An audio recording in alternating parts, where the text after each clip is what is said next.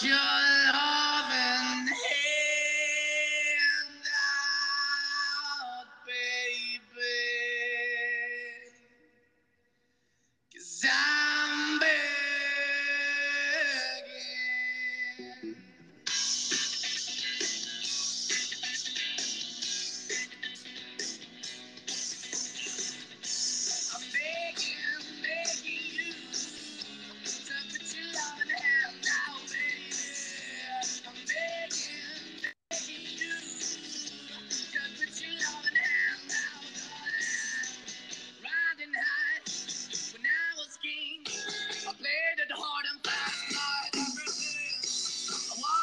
Hola, ¿qué tal mis amigos? Sean bienvenidos a este su podcast Reda- Radio Diván. Ah, gusto eres, saludarles. Pues es que fíjate que la falta de costumbre de, de grabar, de hecho, ahí tenemos que echarnos un pollito, ¿eh? Porque no sé si voy a tener que solicitar una vacante o algo. No te veo muy conectado, ¿eh, mi chavo? Mira, hace ocho días tuve una situación Ah, no, no, no. Lo único, delicada, ¿no? lo, lo único que yo hago a, a hacer un lado es lo de hace ocho días, pero han habido otras que no.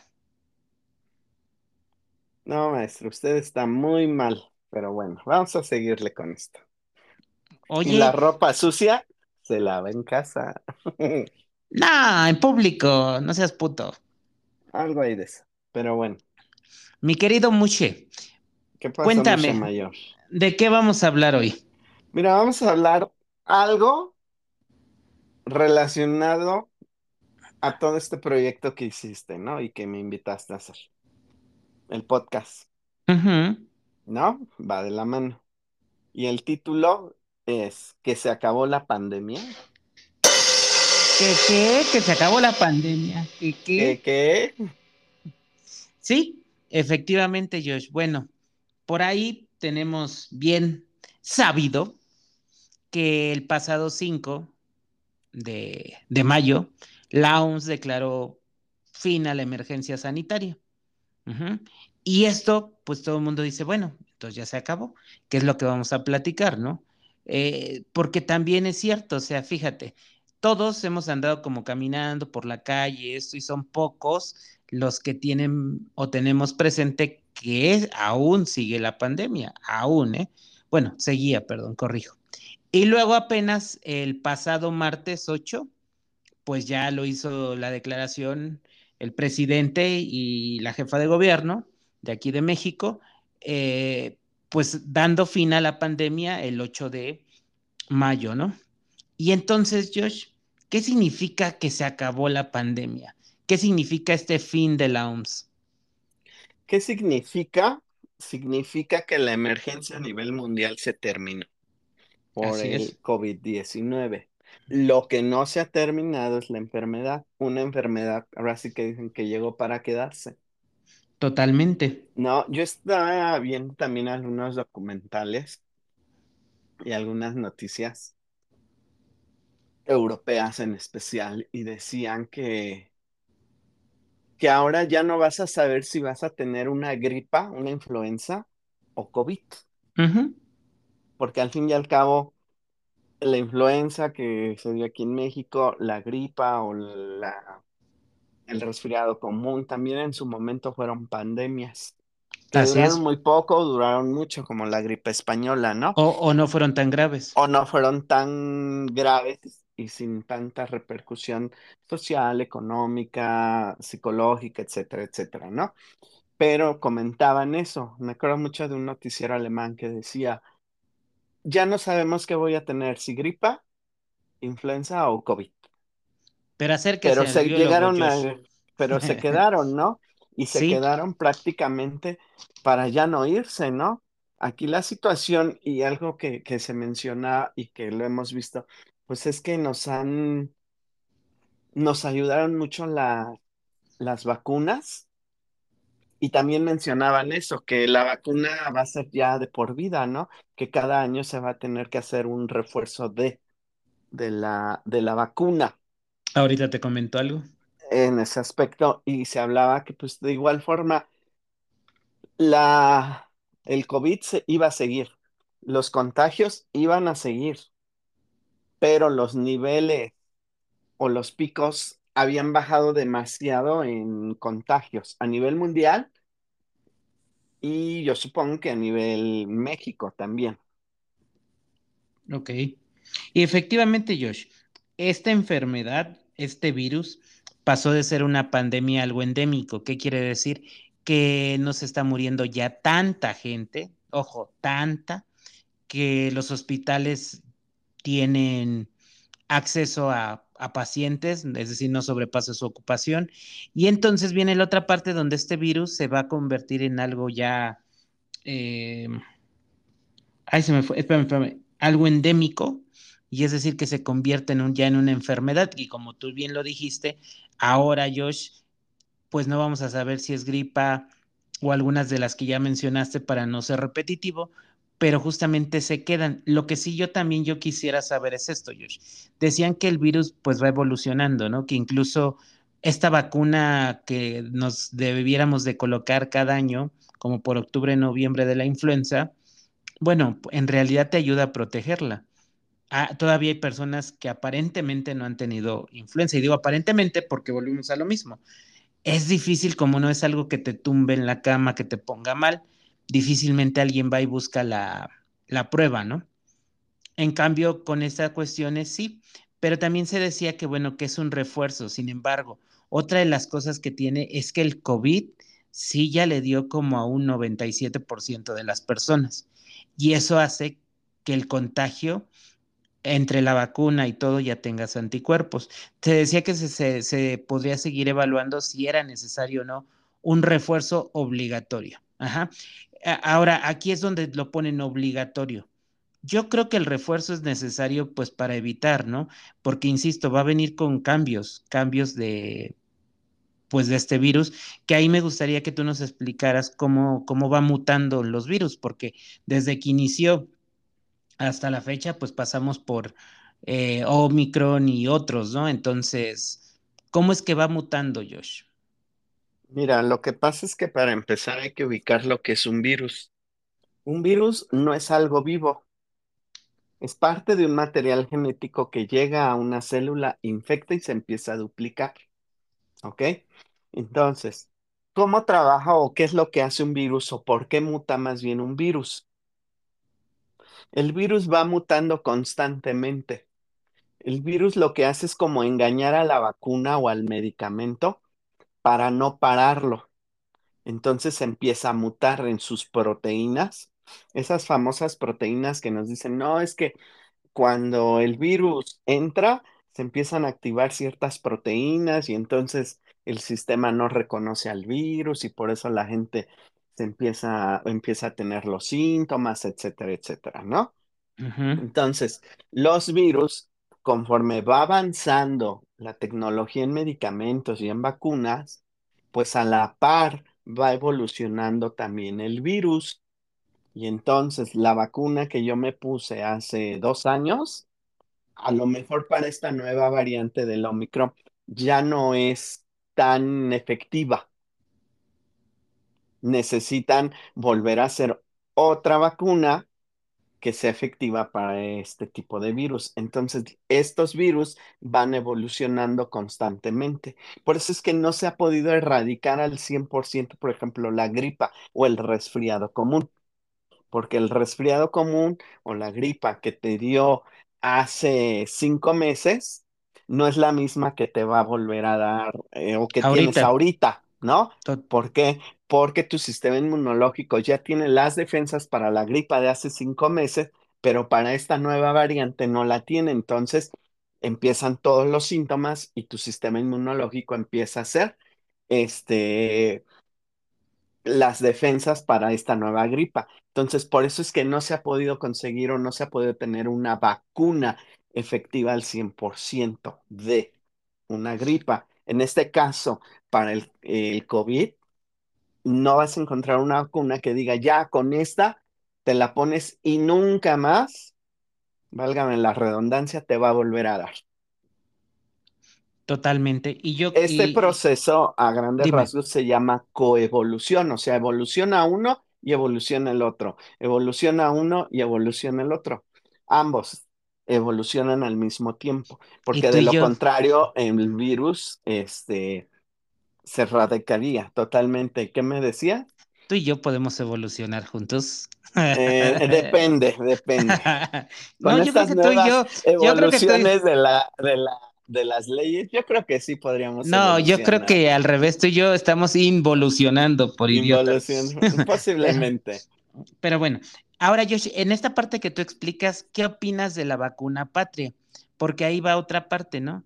La vacuna patria, para los que no sepan, pues se hizo en México, se está casi ya por acabar en la COFEPRIS, es más barata, pero ¿qué crees? Esta vacuna previene la primer mutación de COVID. Mm, ¿qué opino? Yo digo que es una tecnología, una biotecnología más que se puede utilizar para prevenirnos del, del COVID. Yo creo que, que Yo no creo que sea mala y que digas, ah, es que es mexicana, entonces es chafa, ¿no? Pues si Ah, nos pusimos entonces me voy China, a, ajá, si me puse la china o la rusa, ¿por qué no me voy a poner la mexicana, no? No, y, aparte, mira, apúntale, cabrón, apúntale este pinche tema también. No mames, ya hasta dónde llegamos, o sea, todo hay chino, piratería, las Coca-Colas. Oye, pero bueno, está bueno ese tema, ¿eh, Josh? Así es. Pero entonces, volviendo a esto, yo digo que la, este tipo de, de vacunas que cada país está haciendo, porque no nada más México, también este, Cuba sacó su vacuna, ¿no? Y que se puso aquí en México. Totalmente. Son herramientas de la biotecnología que de una u otra forma te va a poder, este, proteger, Y recordemos que entre oferta y demanda, a mayor, más barato y acceso hay a todo. Entonces, Ahora, yo también creo es que es mejor. Dime. que no todos, o no a todas las personas, por ejemplo, cierta vacuna es más efectiva o menos efectiva, ¿no? Hay personas que resienten más cierta vacuna o cierta marca de vacuna que otra, Sí, ¿no? Y lo vivimos nosotros, la última dosis que nos pusimos, pues prácticamente no- a mí, siendo honestos, a mí sí me, me llegó a tirar en cama un día, ¿no? Ay, qué A rico. comparación de la primera, que prácticamente fue nula, ¿no? No sentí nada. Claro. Pero todo eso tiene que ver, pues, con tu cuerpo, con lo que Con la hicieron. biología, en fin, con muchísimas cosas, ¿no? Sin lugar a duda. Ahora, Josh, también aquí es un dato que quiero dejar. No, no quiere decir que ya no muera la gente por COVID. Sigue muriendo, pero menos. Menos, perdón. Aproximadamente hasta la fecha hay 333.900 y cacho de muertos. Ajá. Pero ojo, aquí sí yo lo pongo en duda, ¿no? Con esa famosa cifra de frase, perdón, de yo tengo otros datos. Esos son los datos registrados gubernamentalmente. Y recorde- recordemos que hubo un lapso donde hasta se perdieron, la realidad era otra o los manipularon. Y solo hablo de México, ¿eh? 333.950 oficial. Yo creo que está corta la cifra. yo digo que también está corta y yo creo que se han maquillado cifras, no nada más a nivel país o a nivel nación, sino a nivel mundial. Yo creo, ¿no? Para no alarmar a tantos. Ahora, y algo que, que ahorita recuerdo es, se habla mucho de que la mayoría o casi un 90% fue gente adulta. Sí, así es, es correcto. ¿Cuánta estadística o del resto pertenece a, a niños? Porque también los hubo, Sí. ¿no? Y en ese aspecto, pues son datos que no fácilmente los has podido encontrar o los O, vas a encontrar. o ese otro dato de cuántos, cuántos huérfanos quedaron por COVID. Exactamente. O sea, hay una laguna ahí de datos perdidos y de una realidad que pues al fin y al cabo pues nadie va a saber cuánto fue el total, ¿no? El recuento de los daños, diría la Gloria Trevi, ¿no? A mí me cuenta que estás del otro bando de los conservadores. No quiero politizar este programa. No es eso, pero No, no, no. siento que, que sí hay muchas cuestiones que, que no van a salir a la luz pública, ¿no? Ahora, con todo eso, oficialmente se acabó la pandemia, oficialmente. Ok. Pero yo sí quisiera, porque de repente en nuestro día a día, ¿te acuerdas eh, cuando inició el confinamiento, los meses pasaban, como que había una solidaridad, una empatía, ¿no? Con tu amigo, con tu vecino, con, con el desconocido. Y hoy en día vuelvo a ver hasta todo lo contrario, ¿no? Nada de eso y hasta un enojo, una ira, una agresividad y- y yo creo que en todo este tiempo todos, todos, todos, todos y todas tuvimos una pérdida familiar, vida, económica, propiedad, trabajo. Uno nos fue peor, otro nos fue medio medio, pero todos, todos, todos perdimos algo. Y entonces yo sí quisiera rescatar esta parte, o sea, ya se acabó. Voltea a ver hacia atrás y dime qué aprendiste, dime qué te movió, dime qué te enseñó, qué te dejó esa pérdida. De todas las que te mencioné, ¿qué te dejó esa pérdida? ¿Qué aprendiste? Y acuérdate de cómo la vivimos y por qué no volver a ayudarnos unos a los otros. Y en todo momento tú vas a necesitar de mí y yo voy a necesitar de ti o de alguien. Y yo quisiera que ustedes, mis queridos radioescuchas, hicieran esta pregunta, voltearan a ver y que también nos escribieran qué aprendiste de eso, qué, qué, qué te dejó esa pérdida. Pues es que ahora sí depende de cómo te haya ido en la feria, ¿no? Pero A pues lo que te mejor hubo fue. personas que no perdieron algún familiar, ¿no? Directamente. El hermano, el abuelo, el papá, la hermana, el esposo, hijos, ¿no? Sí, Directamente. Pero de que hubo una pérdida, la hubo. Yo te puedo comentar que a lo mejor que nosotros dos tuvimos una pérdida muy directa. eh, mm, en nuestro sentir es distinto al del amigo o el del compañero, que su pérdida fue un amigo tercero o el conocido o, o el primo lejano, ¿no? Yo creo que, que ahí, ahora sí, como te digo, es volver a esta parte, cómo te fue en la, en la feria. pero insisto, a todos Pero, nos, ins- a todos ajá, nos fue todos mal. perdimos, todos perdimos, no, no quiero decir que no, porque de una forma directa o indirecta hubo una pérdida para cada persona, Ahora, ¿no? creo, creo que en mi punto de vista, la peor pérdida que pudo llegar a tener cualquier ser humano fue la pérdida de un ser humano querido. Pero fuera de ahí, eh, yo creo que es lo peor, pero todos perdimos algo, dinero, trabajo, insisto, amigo, casa, familia, ¿no? Pues Entonces, todo, entonces tenemos que, que hacer como una reestructuración y ver para adelante, insisto, ver qué aprendiste, ¿no? Porque además creo que al final es una experiencia de vida que ahora sí, José, viendo a futuro, pues le puedo contar a mis nietos, ¿no? O sea, viví una pandemia, viví y sobreviví a una pandemia. Hoy sí ya lo puedo decir. claro, se puede decir esa parte. Y, y también de una u otra forma, cómo reeducarnos en muchos aspectos, en los aspectos económicos, en los aspectos sociales, emocionales, en Totalmente aspectos de valores, de vida, de ser feliz. Porque dices de un día para otro, ¡pum! ya no está, ¿no? Y ahora dices, pues a vivir la vida, ¿no? Así es. A vivir la vida y tu vida y que sien- siendo feliz. Y eso de vivir tu vida de verdad suena como, como, como vivir tu vida, como un pleonasmo, ¿no? Pero no, porque a veces eh, se te va la vida viviendo para otros. ¿Y tú cuándo? Igual te lo dejo de tarea, mis queridos radioescuchas. También otra parte que hay que estar ahí como viendo, monitoreando, Josh, que no hay como un control, no sé si en el mundo o aquí en México de verdad, de los daños colaterales que mencionamos, pero de los daños colaterales físicos.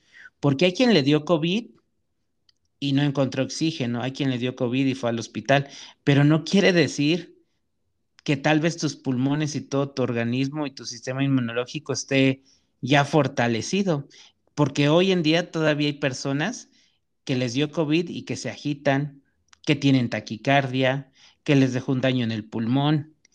¿Y de eso qué? O sea, o sea, me refiero, no, no otra vez lo que mencionabas, no hay un, no hay un registro. O sea, sobrevivimos a los que nos dio COVID, pero ¿en qué condiciones nos dejó?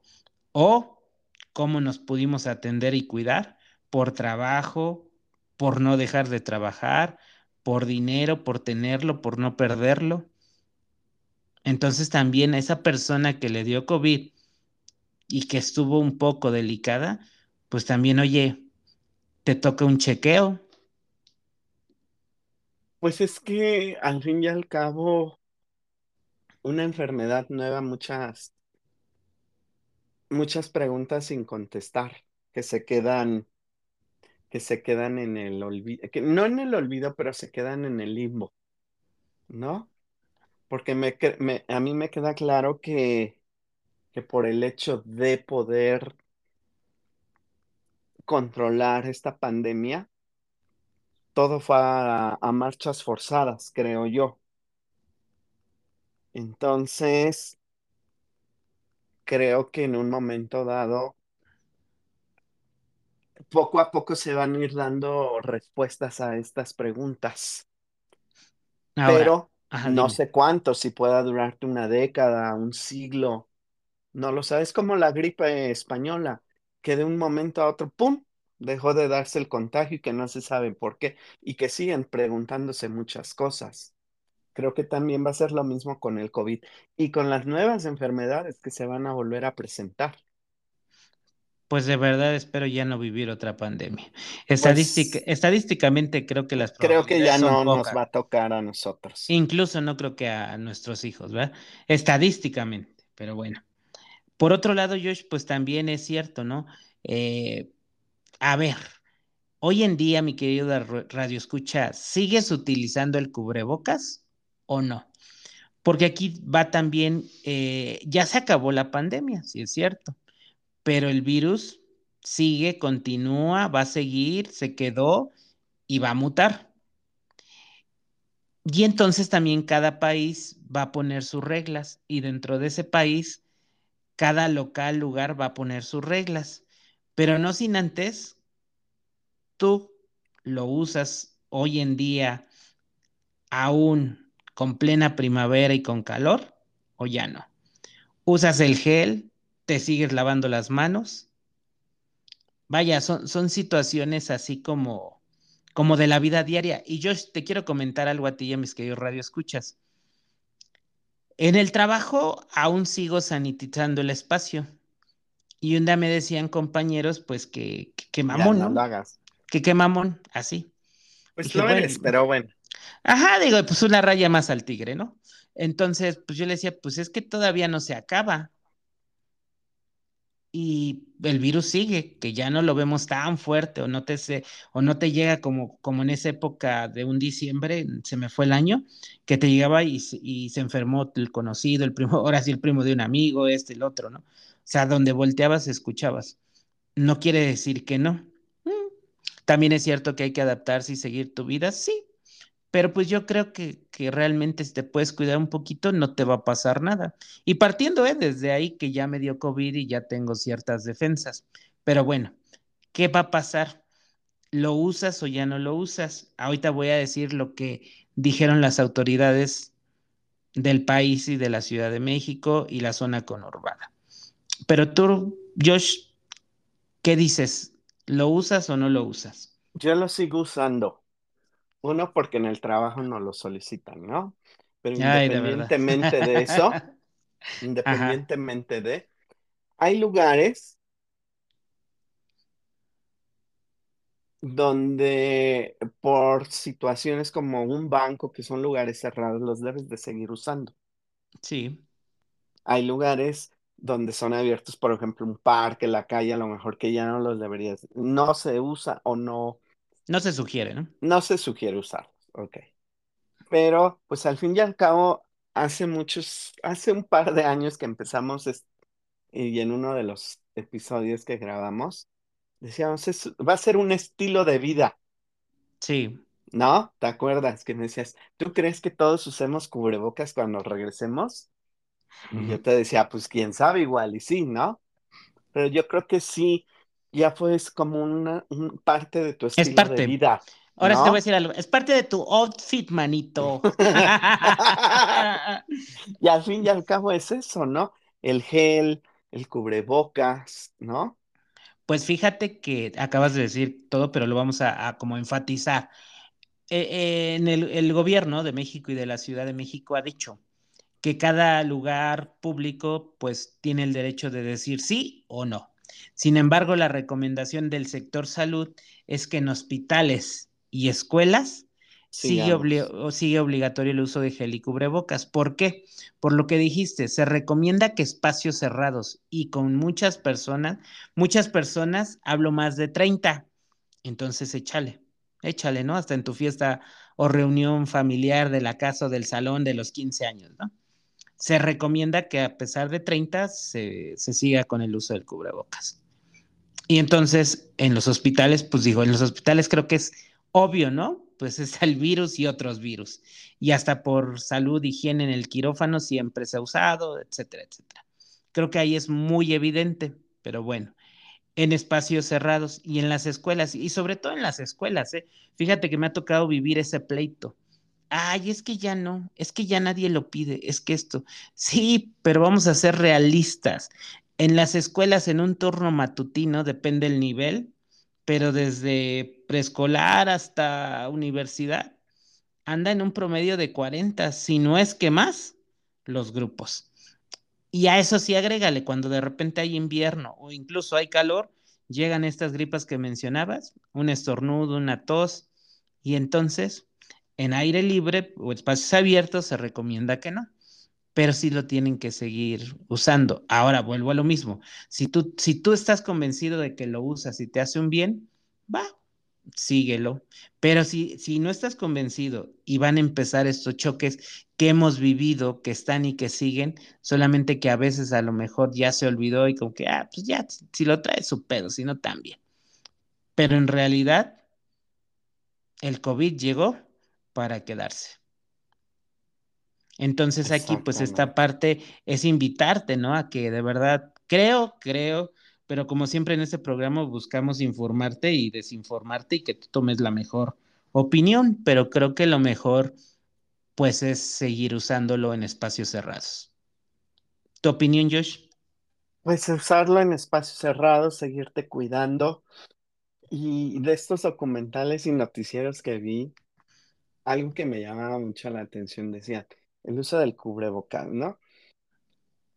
Y te daban un porcentaje de cuántos virus podrías tú Evitar. evitar utilizando cierto tipo de cubrebocas, ¿no? Que al fin y al cabo el que utilizamos, el de tricapa que le llaman, pues que no era el mejor, pero sí te protegía, ¿no? Y a lo Sí. mejor de 10 virus que respirabas, solo respirabas 4.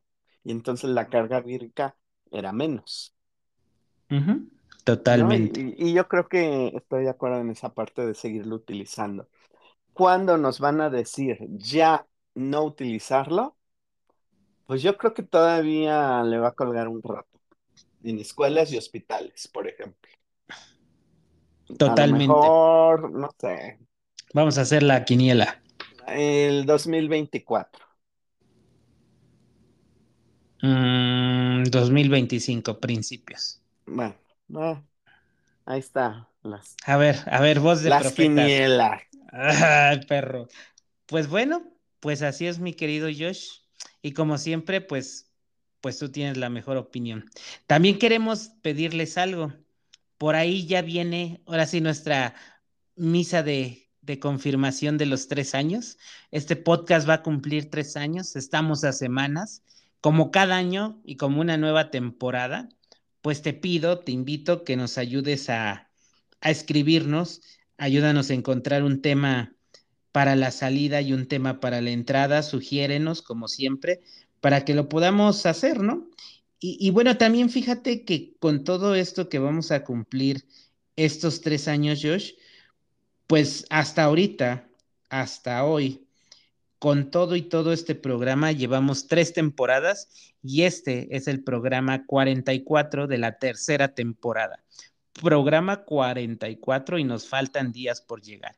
Y, con todo y todos los, recesos que hemos tenido, a veces por descansar, a veces por problemas técnicos, a veces por problemas personales. Pero imagínate, Josh, o sea, en, en esta tercera temporada, solo en esta, cabrón, 44 programas más los que faltan, porque todavía no llegamos. Entonces, pues de verdad te insisto que, que, nos apoyes, que como siempre, que inscribas, eh, perdón, que nos escribas y que me mandes qué canciones quieres escuchar a la entrada y la salida. Y pues bueno, pues Josh, ¿algo más que decir o vas a anunciar tus servicios de aventurera? Y no, pues voy a... Encontramos.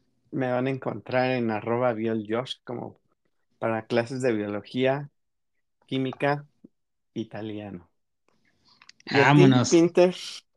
Pues a mí me encuentran en todas mis redes sociales como arroba el diván de Pinter en Facebook, Twitter, Instagram, YouTube y en este bello podcast que tanto me encanta y me apasiona.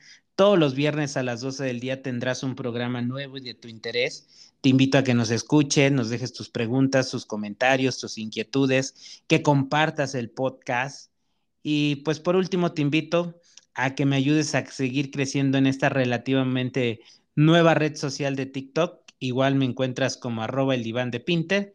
Y pues bueno, estamos aquí de regreso, a punto de la confirmación, tres años, y pues a ver cómo, cómo lo vamos a celebrar, mi querido Josh. Ah, yo pensé que de tu niño. pues por eso, este es mi chiquito. Oye. Este es mi chiquito. este es mi niño pandémico. ¿Verdad? Pero bueno. Pues así es. Vámonos, mi Josh. Órale.